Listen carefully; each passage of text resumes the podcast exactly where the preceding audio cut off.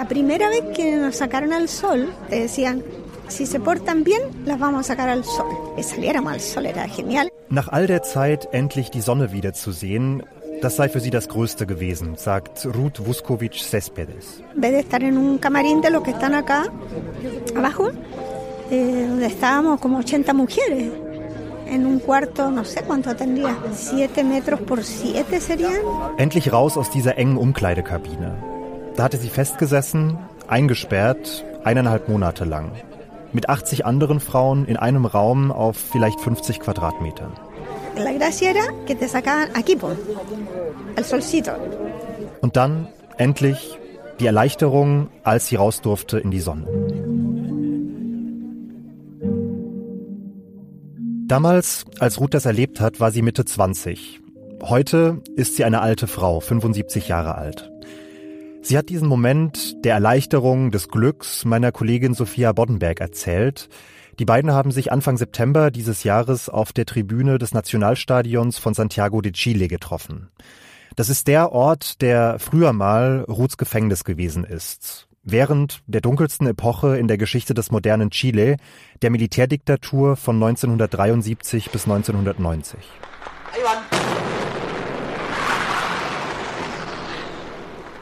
Am 11. September 1973 bombardierte das Militär das Regierungsgebäude La Moneda und putschte gegen Salvador Allende.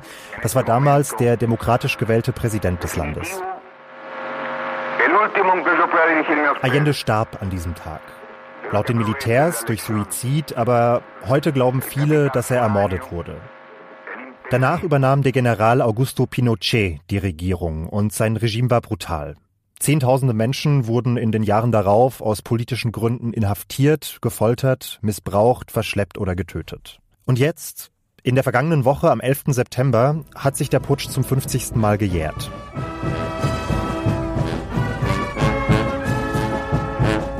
Siebzehn Jahre hat diese Diktatur in Chile gedauert, aber viele Spuren dieser Zeit sind auch noch in der Gegenwart spürbar. Da sind zum einen die Traumata und die dunklen Erinnerungen von Menschen wie Ruth und anderen Opfern der Diktatur. Und andere Folgen sind tief in das politische oder das wirtschaftliche Leben des Landes eingeschrieben. Denn die heutige Republik Chile wurde 1990 auf dem Fundament der Diktatur aufgebaut, auf ihrer Verfassung und auf ihrem Wirtschaftsmodell. In den letzten Jahren hat Chiles Gesellschaft viel darum gerungen, wie sie mit diesem Erbe umgehen möchte. Es sah zuerst so aus, als wolle sie sich mit einer neuen, sehr progressiven Verfassung von diesem Erbe lösen, aber mittlerweile schwingt das Pendel wieder in die andere Richtung. Wie blickt Chile auf diese Diktatur, 50 Jahre nach dem Putsch? Das habe ich meine Kollegin Sophia Boddenberg gefragt. Sie arbeitet als Korrespondentin in Chile und in diesem Spezial von Was jetzt, 50 Jahre nach dem Putsch, wird sie versuchen, diese Frage zu beantworten. Hallo Sophia. Hi Janis.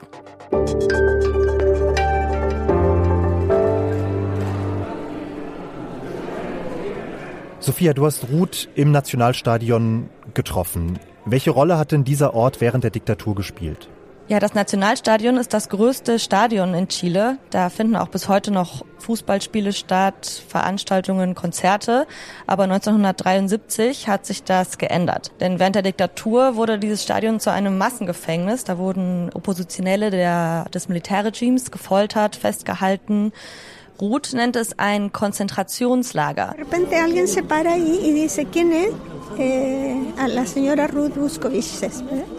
Als wir miteinander gesprochen haben, hat sie mir dann erzählt, dass sie sich noch daran erinnert, als ein Militär sie zum ersten Mal aus der Gefangenenzelle geholt hat, um sie zu verhören.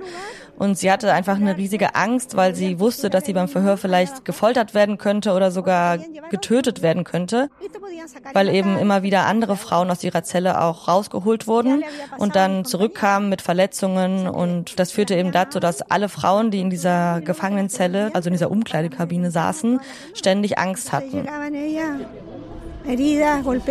Und ihr ist dann auch tatsächlich was zugestoßen? Ja, also Ruth wurde auch gefoltert während des Verhörs, weil die Militärs Informationen über ihren Vater herausfinden wollten.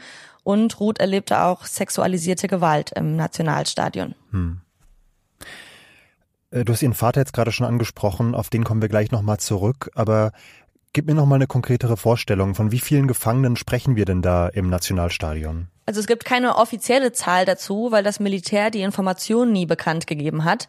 Aber Ruth glaubt, dass damals zeitgleich ungefähr 30.000 Menschen im Stadion gefangen waren. Das ist eine Schätzung, denn 50.000 Menschen passen insgesamt in das Stadion. Und sie macht die Zahl daran fest, dass die Tribünen damals fast voll waren, als die Gefangenen rausgelassen wurden. Und das deckt sich auch mit den Aussagen von anderen Gefangenen, denn viele sprechen von diesen vollen Tribünen, an die sie sich erinnern.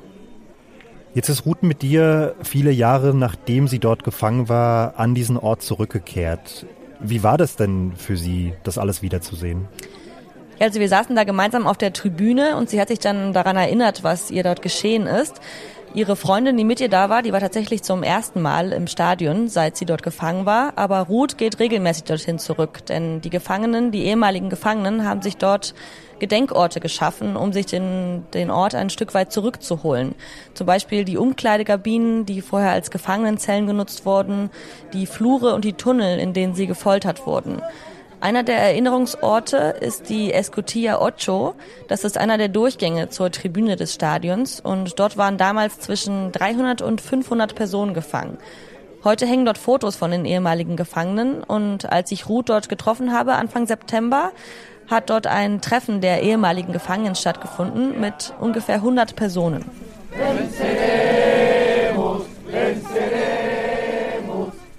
Ah ja, das Lied kenne ich. Ja, das Lied heißt Venceremos. Das haben die mhm. ehemaligen Gefangenen bei dem Treffen gemeinsam gesungen. Der Text geht ungefähr so. Wir werden siegen, wir werden siegen, den Faschismus werden wir besiegen. Und das Lied war 1970 die Hymne für den Wahlkampf von Salvador Allende und seinem linken Wahlbündnis Unidad Popular. Sein Ziel war es, auf demokratischem Weg eine sozialistische Gesellschaft aufzubauen. Er hat zum Beispiel eine Landreform durchgesetzt, den Kupferbergbau verstaatlicht und kostenlose Schulbildung und Gesundheitsversorgung eingeführt. Und Ruth war eine Anhängerin von Salvador Allende. Ja, genau. So wie viele spätere Opfer der Diktatur. Das waren vor allem Mitglieder linker Parteien und Gewerkschaften, aber auch Studierende, LehrerInnen und einfache ArbeiterInnen. Aber Ruth hatte nochmal eine besondere Stellung. Ihr Vater, Pedro Vuskovic, war Allendes Wirtschaftsminister und ihr Ehemann war der Sohn des Generalsekretärs der Kommunistischen Partei. Sie selbst war damals Studentin und Mitglied des Jugendverbands der Kommunistischen Partei. Creamos, construimos, soñamos y también participamos en esas cosas. Sie sagt, es war eine Zeit der politischen Teilhabe, des Aufbruchs und der Demokratisierung. O sea, si yo no hubiera vivido todo eso, y los tres años del gobierno popular, yo no podría estar aquí contigo, yo creo. Bei dem Gespräch, das ich mit ihr bei ihr zu Hause geführt habe, hat sie mir auch gesagt, dass sie nicht mit mir dort sitzen könnte, wenn nicht all die schönen Dinge der Regierung von Allende passiert werden, weil sie aus diesen Erinnerungen Kraft zieht. Und sie hat das Gefühl, dass die Diktatur ihr das weggenommen hat, und zwar auf eine brutale Art und Weise. Para pararme frente a ti y hablar de mi, de mi pasado y de lo que hemos vivido y de lo que nos usurparon de manera tan brutal. Was hat sie dir denn über die Festnahme erzählt? Also alles, was passiert ist, bevor sie in diesem Stadion gelandet ist? Das war am 19. September 1973, also eine Woche nach dem Putsch. Llegaron, no sé, serían 100 militares de boina negra. 100 Soldaten waren mit schwarzen Baretten in ihrem Elternhaus damals. Y la cara del que me llevó presa también la tengo en la mente. Sie erinnert sich auch heute noch genau an das Gesicht des Mannes, der sie damals festgenommen hat, sagt Ruth. Eigentlich wollten sie ihren Vater festnehmen, also den Minister, aber der hatte sich versteckt. Und weil ihr Vater eben nicht da war, haben die Soldaten stattdessen Ruth mitgenommen.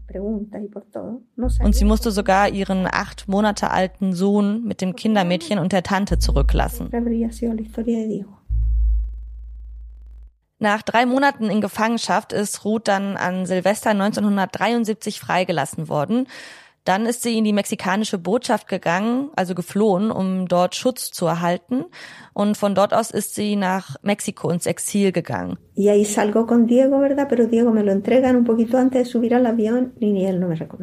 Und erst dann, also kurz bevor sie ins Flugzeug gestiegen ist, hat sie ihren Sohn Diego wiedergesehen. Der war dann ja schon ein paar Monate älter, also ein Jahr alt fast. Und er erkannte sie überhaupt nicht wieder. Und das war auch super hart für Ruth. Sie hat mich dann gebeten, das Interview kurz zu unterbrechen. Ruth ist 1989 zurück nach Chile gegangen, als die Diktatur schon langsam auseinandergefallen ist. Okay, das heißt, Ruth hat quasi den Großteil der Diktatur im Exil gelebt. Sie hat nicht vor Ort beobachtet, was los war, sondern nur aus der Ferne. Aber wie sah denn dieses Chile unter Augusto Pinochet aus während der Jahre der Diktatur? Also Pinochet hat die linken Reformen der Allende-Regierung wieder rückgängig gemacht. Man sagt auch, dass Chile damals so eine Art Labor des Neoliberalismus war, weil da alle möglichen neoliberalen Reformen ausprobiert wurden, die es vorher noch nie in anderen Ländern gegeben hat. Es war ja kalter Krieg und die USA haben damals, das zeigen auch CIA-Dokumente, aktiv versucht, Chile ins kapitalistische Lager zu holen. Und sie haben deshalb auch die Putschisten unterstützt. Eine ganz wichtige Rolle haben damals die sogenannten Chicago Boys gespielt. Das war eine Gruppe von radikalen, neoliberalen chilenischen Wirtschaftswissenschaftlern. Die wollten einen ganz schlanken Staat, der sich möglichst wenig in die Wirtschaft einmischt. Das heißt, es sollte möglichst alles auf einem freien, privaten Markt geregelt werden. Was heißt das konkret? Sie haben fast alle staatlichen Betriebe privatisiert und auch die Daseinsvorsorge, wie zum Beispiel die Rentenversicherung, das Bildungssystem und auch das Gesundheitssystem.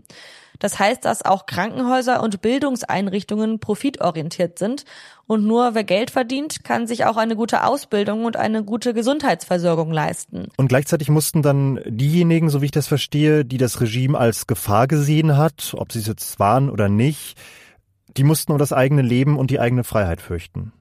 Ja, eine staatliche Untersuchungskommission hat bislang 40.000 Menschen als Opfer der Diktatur anerkannt. Die tatsächliche Zahl ist aber wahrscheinlich noch viel höher, weil viele Opfer nicht vor der Kommission ausgesagt haben. Von den politischen Gefangenen, die die Kommission registriert hat, gaben 94 Prozent an, dass sie gefoltert wurden. Zu der Folter gehörten Schläge, Elektroschocks, Vergewaltigungen, sexualisierte Gewalt, Schlafentzug und Scheinhinrichtungen. Und tausende Menschen sind nach den Festnahmen nie zurückgekehrt.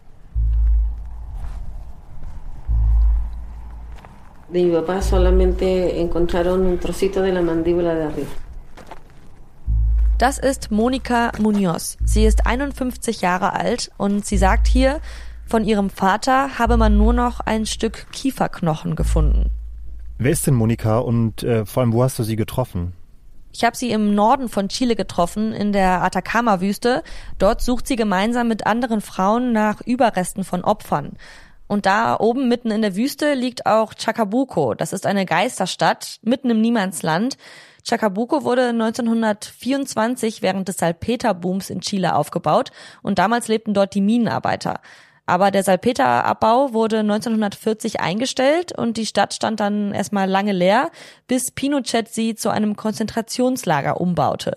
Es wird geschätzt, dass zwischen 1973 und 1975, also in den ersten beiden Jahren der Diktatur, um die 3000 Menschen dort untergebracht wurden.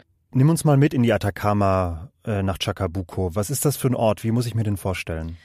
Ja, in der Wüste ist es tagsüber extrem heiß. Die Sonne knallt echt den ganzen Tag. Es gibt so gut wie nie Wolken. Und nachts ist es dafür extrem kalt. Ich fand es wirklich sehr beklemmend, in diesem Gefangenenlager in Chacabuco zu sein.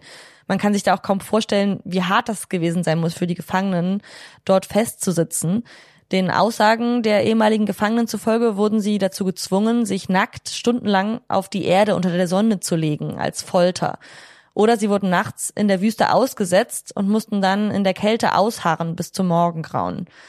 Da in der Wüste haben die Militärs auch Leichen verschwinden lassen, die sogenannten Detenidos desaparecidos. Das war auch nicht nur eine Praxis, die in Chile angewandt wurde, sondern in ganz Lateinamerika haben in Militärdiktaturen Militärs Menschen verschwinden lassen. In Chile sind das mehr als 1000 Personen, die Detenidos desaparecidos, die offiziell registriert sind. Wahrscheinlich sind es auch noch mehr und bis heute sind viele immer noch nicht gefunden worden. Und genau nach diesen Detenidos Desaparecidos suchen auch Monika und die anderen Frauen, die du begleitet hast, ja? Genau. Also schon seit Jahrzehnten organisieren sich die Angehörigen in Chile, um sterbliche Überreste von Getöteten zu finden.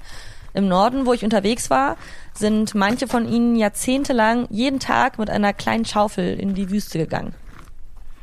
Von Monikas Vater, das hat sie ja in dem kurzen O-Ton erzählt, wurden Überreste gefunden. Weiß man denn, wieso er und wie er getötet wurde? Genau, in seinem Fall weiß man das. Er ist am 19. Oktober 1973 in Kalama, in der Nähe des Gefangenenlagers Chacabuco, erschossen worden, gemeinsam mit 25 anderen Männern. Er arbeitete zur Zeit des Putsches in einer Fabrik in Kalama und war Sympathisant der Sozialistischen Partei. Aber anders als die Familie von Ruth Vuskovic ist Monikas Familie nicht stark politisch geprägt. Das war einfach eine ganz normale Familie aus der Arbeiterklasse. Die Hinrichtung von Monikas Vater war Teil der sogenannten Caravana de la Muerte, der Karawanne des Todes. Das war eine landesweite Militäroperation, die Pinochet nach dem Putsch angeordnet hatte.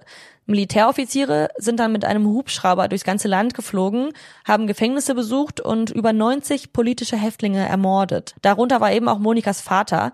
Erst 1991 hat man kleine Knochenreste seines Leichnams gefunden. Eh, Monika wusste über viele Jahre gar nicht, was ihrem Vater passiert war. Ihre Mutter hat ihr jahrelang erzählt, dass ihr Vater an einem Herzinfarkt gestorben sei. Eh, mi mamá me dijo la, la verdad de lo que le había Erst als sie zwölf Jahre alt war, hat sie die Wahrheit erfahren. Und weil sie das lange nicht wusste, hat Monika den Diktator Pinochet sogar verehrt, als sie ein Kind war. Cuando yo me enteré, odié a Pinochet. Y mamá me decía, no tienes por qué odiarlo. Okay, also sie hat den Mann verehrt, der für den Tod ihres Vaters ja im Grunde verantwortlich war, ne? Ja, genau. Ich fand das auch wirklich heftig. Ich habe sie dann auch nochmal gefragt, ähm, wie sich das verändert hat, als sie dann erfahren hat, dass er ihren Vater getötet hatte. Und sie sagte, dass aus der Bewunderung erstmal Hass gegen Pinochet geworden ist. Aber heute als erwachsene Frau sagt sie tatsächlich wieder so etwas. Dass Pinochet ihrer Ansicht nach gute und schlechte Dinge getan hat. Eh, Zu den Guten gehöre, dass es damals weniger Kriminalität gab, als er an der Macht war. Mandaba matar gente. Und zu den Schlechten, dass er anordnete, Menschen zu töten. Das ist schon wirklich ein seltsam differenzierter Blick dafür, dass diese Diktatur ihren Vater getötet hat. Da wäre jetzt meine erste Reaktion natürlich massive Opposition und Wut, aber das ist ja schon ja erstaunlich. Und ich finde, das zeigt auch nochmal sehr gut, wie diese Zeit Chile bis heute geprägt hat und dass es eben bis heute nicht richtig aufgearbeitet worden ist. Also besonders der Norden von Chile, wo wir da unterwegs waren, das ist ein Ort, der so viel aussagt und das Konzentrationslager in Chacabuco, äh, die Erinnerungsstätte, die war auch total heruntergekommen. Das hat mich ziemlich schockiert. Also niemand kümmert sich um die Instandhaltung. Die Wände und die Häuser waren alle mit Graffitis besprüht und irgendwie angemalt. Es gab auch kaum Informationen über die Geschehnisse, die da passiert sind, sondern nur ein ganz kleines Schild, das erklärt, dass der Ort mal ein Gefangenenlager war und sonst wirklich nichts. Ich finde es ja auch schon total bemerkenswert, dass Angehörige der Opfer selbst nach den Überresten der Ermordeten suchen und dass nicht ein demokratischer Staat als Nachfolgestaat von so einer Diktatur als seine Aufgabe begreift. Das ist irgendwie für mich unbegreiflich. Der aktuelle Präsident Gabriel Boric hat dieses Jahr im August, also über 30 Jahre nach dem Ende der Diktatur, einen Suchplan angekündigt, um die Verschwundenen systematisch zu finden. Este plan tiene la misión de esclarecer las circunstancias de desaparición y o muerte de las personas víctimas de desaparición forzada y su paradero. Okay, also 30 Jahre danach zum ersten Mal. Wieso hat das so lange gedauert? Also Chile ist generell ziemlich langsam mit der Aufarbeitung der Verbrechen der Diktatur. Bisher sind auch nur sehr wenige Täter verurteilt worden und die sind halt mittlerweile schon ziemlich alt und sterben langsam weg. Im Militär gibt es einen sogenannten Pacto de Silencio, also ein Pakt des Schweigens zu den Verantwortlichkeiten bei den Verbrechen. 2003 gab es eine Untersuchungskommission, die einen Bericht zur Diktatur veröffentlicht hat. Aber die damalige Regierung hat entschieden, die Namen der Opfer und der Täter für 50 Jahre geheim zu halten. Angeblich wurde das gemacht, um die Privatsphäre der Opfer zu schützen, aber letztendlich wurden damit die Täter geschützt. Und der jetzige Präsident Gabriel Boric hat deshalb vorgeschlagen, diese Daten freizugeben, um eben die Suche nach den Verschwundenen zu erleichtern. Weil Chile ist ja ein riesiges Land. Ohne Informationen zu den Orten ist es halt total schwierig zu suchen und die Menschen zu finden. Aber um das umzusetzen, braucht Boric die Zustimmung vom Parlament. Und da gibt es auf politischer Ebene bei den Parteien sehr unterschiedliche Sichtweisen auf die Diktaturzeit. Eh, der Senator Javier Macaya von der rechtsextremen Unión Demócrata Independiente hat kürzlich gesagt, dass er nicht will, dass eine offizielle Wahrheit in Chile installiert wird, weil es seiner Ansicht nach verschiedene Meinungen zum Putsch gibt. Das war seine Reaktion darauf, dass Präsident Boric jetzt zum 50. Jahrestag des Putsches gefordert hat, dass alle im Parlament vertretenen Parteien eine Vereinbarung unterschreiben sollen. Darin stand, dass sie gemeinsam die Demokratie verteidigen und die Menschenrechte beschützen wollen. Die Unión Demócrata Independiente hat sich aber geweigert zu unterschreiben, genauso wie die Republikanische Partei. Der Senator der Republikanischen Partei, Rojo Edwards, hat gesagt, dass er nicht unterschreiben will, dass Allende ein Demokrat war, weil er auch eine Diktatur verteidigt habe, nämlich die des Proletariats. Okay, also Diktatur des Proletariats es war ja ein sozialistisches Gesellschaftsmodell, aber ist das eine passende Analyse für das, was Allende getan hat in seiner Regierungszeit? Ja, also das stimmt eigentlich nicht, weil Allende ein überzeugter Demokrat war. War ja auch demokratisch gewählt, ne? Genau. Wurde demokratisch gewählt und hat auch immer die demokratischen Regeln respektiert. Also man kann ihm wirklich nicht vorwerfen, dass er irgendwie autoritär gewesen wäre oder so. Aber diese beiden Aussagen machen nochmal ganz gut deutlich, wie die Rechten in Chile zum Putsch und zur Diktatur stehen. Sie sind übrigens auch nicht zu der Gedenkveranstaltung am 11. September im Regierungsgebäude gegangen. Und sie relativieren weiterhin die Verbrechen, weil sie sagen, die Diktatur habe Chile vor einer kommunistischen Diktatur gerettet und der Putsch sei deshalb unausweichlich gewesen. Und sie sagen auch immer, es gebe mehrere Wahrheiten. Aber es gibt ja nur eine Wahrheit, nämlich die, dass es einen Putsch gegen eine demokratisch gewählte Regierung gab und dass Zehntausende Menschen verfolgt, gefoltert und getötet wurden. Okay, du hast schon angesprochen, gerechtfertigt für dieser Putsch zum einen dadurch, dass sie sagen, es war eben der Schutz vor einer kommunistischen Diktatur. Was sind denn sonst so gängige Narrative zu dieser Zeit, mit der die Menschen und die Politiker, die diese Zeit verteidigen, ihr, ihr, ihre Sicht quasi rechtfertigen? Also ein beliebtes Argument ist auf jeden Fall, dass es während der Diktatur weniger Kriminalität gab, also das, was auch Monika im Interview gesagt hat. Aber man muss dazu natürlich sagen, dass während der Diktatur Ausgangssperre herrschte und Versammlungen verboten waren. Klar gab es da weniger Kriminalität. Und einer aktuellen Umfrage zufolge findet fast die Hälfte der Menschen, so wie Monika, dass die Diktatur teilweise gut und teilweise schlecht war. Und ein Drittel der Menschen hat bei der Umfrage angegeben, dass der Militärputsch gerechtfertigt gewesen sei. Was denkst du denn, woran das liegt, dass diese Narrative so viele Jahre sich erhalten haben und dass die immer noch so weit verbreitet sind in der Bevölkerung? Also ich glaube, ein Grund ist auf jeden Fall, dass der demokratische Staat nie eine entsprechende Haltung vorgelebt hat. Die Haltung zur Diktatur hängt immer von der jeweiligen Regierung ab. Also linke Parteien wollen Aufarbeitung, rechte Parteien rechtfertigen bis heute den Putsch. Dazu kommt dann auch noch, dass Pinochet selbst nie verurteilt wurde. 1988 wurde er bei einem Referendum abgewählt. Das war auch nur aufgrund des großen internationalen Drucks, unter anderem von den USA. Er hat die Macht dann aber auch nur abgegeben unter der Bedingung, dass seine Verfassung weiter in Kraft bleiben würde, die er 1980 verabschiedet hat. Und die demokratischen Regierungen, die dann auf die Diktatur gefolgt sind, haben das so auch akzeptiert, aus Angst, dass die Militärs erneut putschen könnten. Die Diktatur ist also zu Ende gegangen, aber die ganze juristische, politische und wirtschaftliche Struktur, die Pinochet aufgebaut hat, besteht bis heute. Das klingt so ein bisschen nach einem Pakt mit dem Teufel, den man mit Pinochet geschlossen hat. Man wusste, okay, da war ein Verbrechen, aber man hat aus Angst, dass, ja, dass es vielleicht einen Backlash geben könnte, dann einfach darauf verzichtet, ihn zu verurteilen. Ne? Ja, es gab auf jeden Fall keinen klaren Schnitt. Pinochet ist auch weiter Oberbefehlshaber des Heers geblieben und Senator auf Lebenszeit. Und deshalb hat er auch politische Immunität genossen. Die wurde erst im Jahr 2000 aufgehoben, als er wegen der Verbrechen der Karawane des Todes angeklagt wurde. Also es war diese Operation, bei der auch Monikas Vater getötet wurde, ne? Genau. Und die Anklage gegen Pinochet wurde eingestellt wegen angeblicher Verhandlungsunfähigkeit aufgrund seiner Altersdemenz. Pinochet hatte außerdem vorher noch ein Amnestiegesetz verabschiedet. Das hat vielen Militärs Straffreiheit garantiert für ihre Verbrechen während der Diktatur. Diese Straflosigkeit vermittelt den Menschen eben auch, vielleicht war das ja alles gar nicht so schlimm. Und dieser Blick auf die Dinge ist in vielen Durchschnittsfamilien auch an die Jüngeren weitergegeben worden. Me acuerdo de mi papá contándome como no, por aquí nosotros vimos pasar a los aviones cuando bombardearon la moneda. Das ist Patricio Contreras. Er ist 34 Jahre alt und Geschichtslehrer. Er erinnert sich daran, dass sein Vater ihm vom Tag des Militärputsches erzählte, dass er 1973 zugesehen habe, wie die Flugzeuge das Regierungsgebäude bombardierten. Und dass er das mit Bier gefeiert habe. Patricio ist in einer Familie der Mittelschicht aufgewachsen.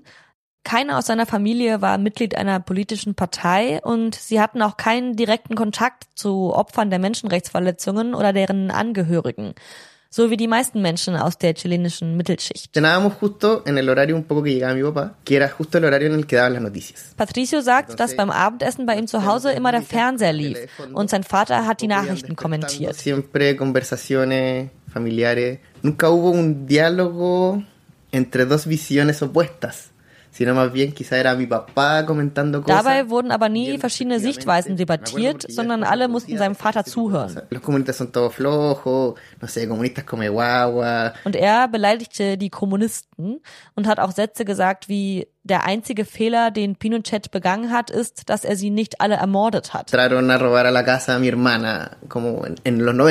Als bei seiner Schwester eingebrochen wurde in den 1990er Jahren, hat Patricios Vater gesagt, das wäre unter Pinochet nicht passiert. Er hätte die Diebe alle getötet. Hm, das ist wieder das äh, Kriminalitätsmotiv, das wir jetzt schon mehrfach hatten. Ne? Mhm, genau. Und sein Vater hatte außerdem positive Erinnerungen an die Diktatur, weil es für ihn wirtschaftlich bergauf ging. Empezó a trabajar, yo creo que en dictadura, en, en empresas constructoras y en como empresas forestales y claro. Patricios Vater arbeitete während der Diktatur in Bau- und Forstunternehmen und verdiente mehr Geld. Er habe immer von Bergen von Scheinen gesprochen und von guten Geschäften und davon, dass er einen Zugang zu vielen Produkten hatte. Mucho trago, acceso a muchas cosas. Das heißt also, Patricio hat seine Meinung über diese Diktatur geformt, über seinen Vater, weil das im Grunde seine einzige Informationsquelle war. Ja, denn in der Schule in den 1990er Jahren wurde eigentlich nicht über die Diktatur gesprochen.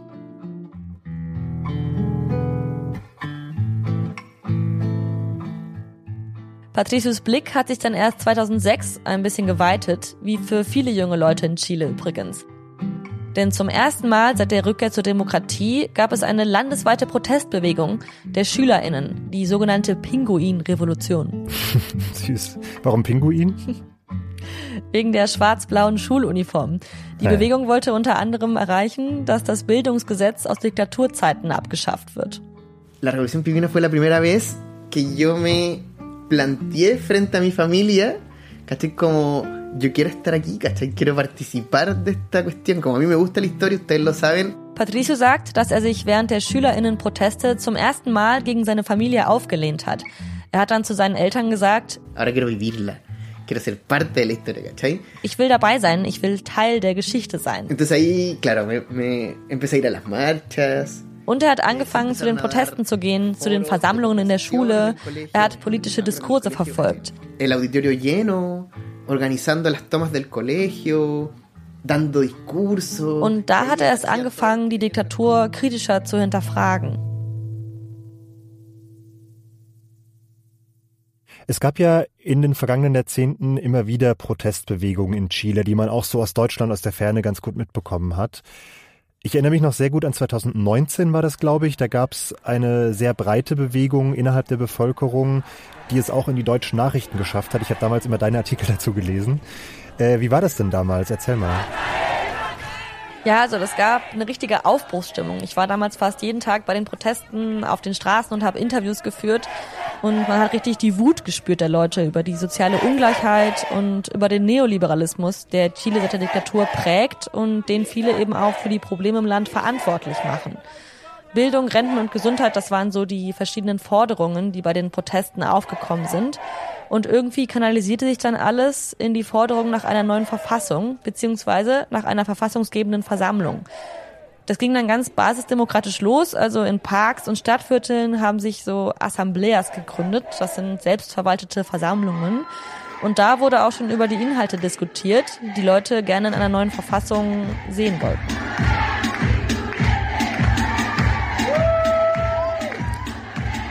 Einer der Protestrufe war, man spürt sie, man spürt sie, die verfassungsgebende Versammlung. Okay, und das ist dann tatsächlich passiert, dass aus diesen Assembleas so eine verfassungsgebende Versammlung wurde. Ja, also im November 2019 haben sich PolitikerInnen der damaligen rechten Regierung mit einem Teil der Opposition an einen Tisch gesetzt und sie haben entschieden, einen verfassungsgebenden Prozess einzuleiten. Im Oktober 2020 haben dann bei einem Referendum fast 80 Prozent dafür gestimmt, dass eine neue Verfassung erarbeitet werden soll. Ein paar Monate später wurde dann ein Verfassungskonvent gewählt, und zwar mit Geschlechterparität, reservierten Sitzen für Indigene und der Teilnahme von Parteiunabhängigen. Und das Ergebnis war, dass mehr als die Hälfte der Mitglieder aus eher einer linken Richtung kamen, aus sozialen Bewegungen und Basisorganisationen. Wen hören wir hier? Das war ein Ausschnitt aus der Rede von Elisa Loncon. Sie ist Mapuche, so heißt das größte indigene Volk Chiles, und sie war die erste Präsidentin des Verfassungskonvents. Noch nie in der Geschichte Chiles hatte eine indigene Frau ein wichtiges politisches Amt inne.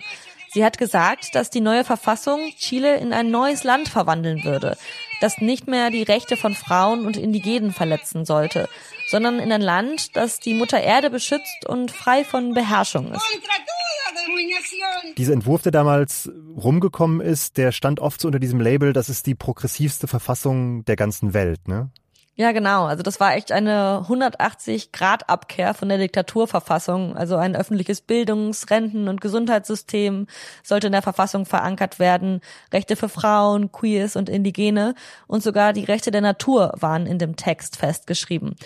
Aber der Entwurf musste bei einer zweiten Volksabstimmung abgesegnet werden und da haben dann rund 60 Prozent der Menschen dagegen gestimmt. Wie ist das gekommen, dass so viele Leute dagegen waren, wo doch eigentlich so viele, 80 Prozent nämlich, zu dem Zeitpunkt für eine Abkehr von der alten Verfassung gewesen sind?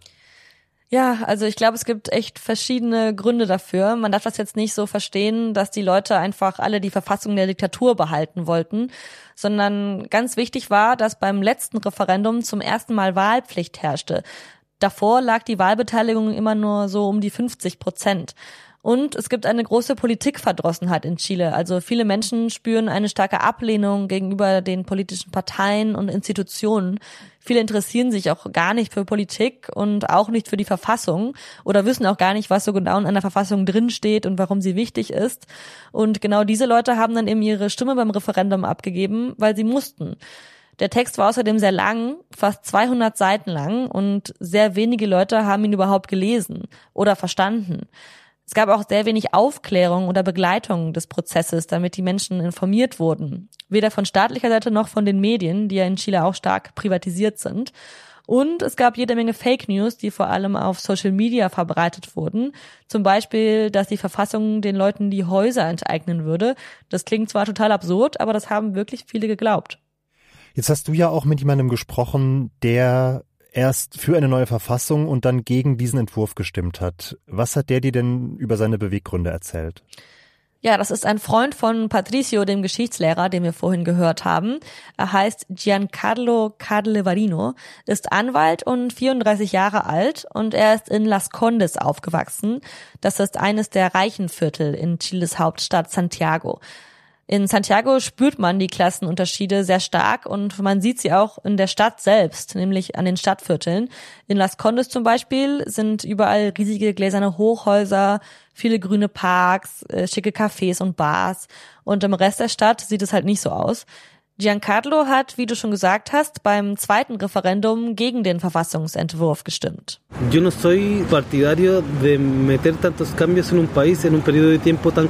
Giancarlo sagt, dass er nicht damit einverstanden ist, zu viele Veränderungen in kurzer Zeit durchzuführen.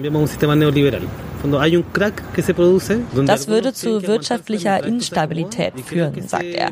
Er spricht sich eher für einen langsamen Wandel aus. Er hat mir gesagt, dass er den Militärputsch und die Menschenrechtsverletzungen verurteilt.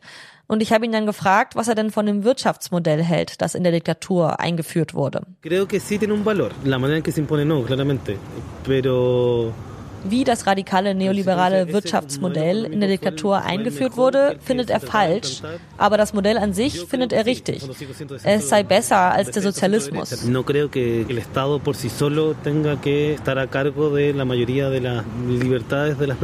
Und er sagt von sich selbst, dass er Mitte-Recht sei und deshalb nicht damit einverstanden, dass der Staat sich um alle sozialen Rechte kümmern sollte, wie zum Beispiel Bildung, Gesundheit und Renten por algo que de a poquito se fue arreglando. Er sagt, dass das neoliberale Modell der Diktatur zu radikal gewesen sei, aber er findet, dass es nach und nach besser geworden ist. Jetzt wurde ja dieses Jahr nach der Niederlage des ersten Entwurfs ein neuer Verfassungsrat gewählt, der einen neuen Entwurf vorbereiten soll.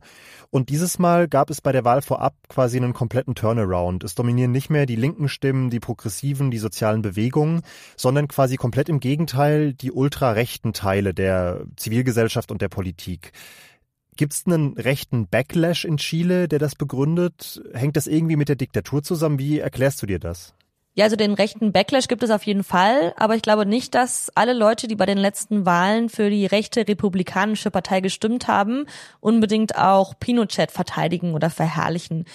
Den Umfragen zufolge haben mehr als die Hälfte der Menschen für diese Partei gestimmt, weil sie eine mano duda, sagt man auf Spanisch, also ein hartes Durchgreifen, eine harte Hand gegen die Kriminalität, den Drogenhandel und die Migration verspricht.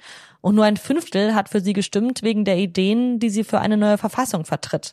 Also es kann schon sein, dass es eine Kontinuität von autoritärem Denken gibt seit der Diktatur, auch weil sie eben nicht ausreichend aufgearbeitet wurde. Und das hat jetzt eben dazu geführt, dass eine Partei den neuen Verfassungsprozess dominiert, die eigentlich gar keine neue Verfassung wollte. Ahora se cierra un, ich habe auch darüber mit Ruth Vuskovic gesprochen, der Ex-Gefangenen aus dem Nationalstadion. Und sie hat gesagt, dass ihrem Eindruck nach ein politischer Zyklus zu Ende gegangen ist.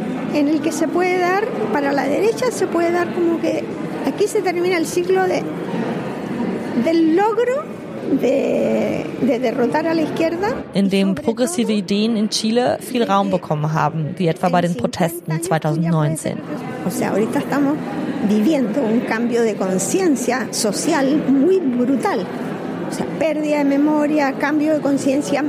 Sie sagt, dass 50 Jahre nach dem Putsch ein Bewusstseinswandel sichtbar ist. Also ein Wandel des sozialen Bewusstseins, ein Verlust der Erinnerung und es gibt immer mehr Angst.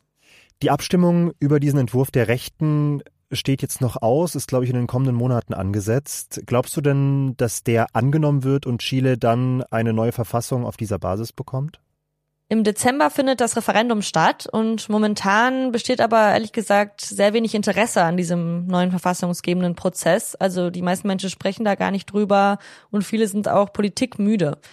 Ich glaube außerdem, dass diese rechtsradikalen Positionen der Republikanischen Partei, die auch zum Beispiel sich gegen Schwangerschaftsabbrüche aussprechen, sehr ausländerfeindlich sind und rassistische Positionen äußern, dass die nicht unbedingt mehrheitsfähig sind. Deshalb kann es auch gut sein, dass auch dieser Entwurf wieder abgelehnt wird. Und dann würde 50 Jahre nach dem Militärputsch weiter die Verfassung der Pinochet-Diktatur bestehen bleiben. Sophia, vielen, vielen Dank für deine Recherche. Ja, danke dir auch.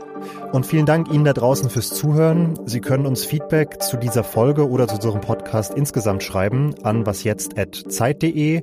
Morgen früh gibt's wieder eine reguläre Folge. Machen Sie es gut, schönes Wochenende und bis bald.